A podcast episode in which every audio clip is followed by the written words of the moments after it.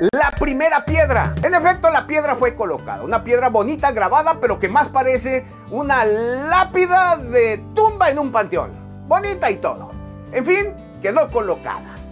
Al pasar de los días y luego los meses, en ese lugar no sucedía absolutamente nada.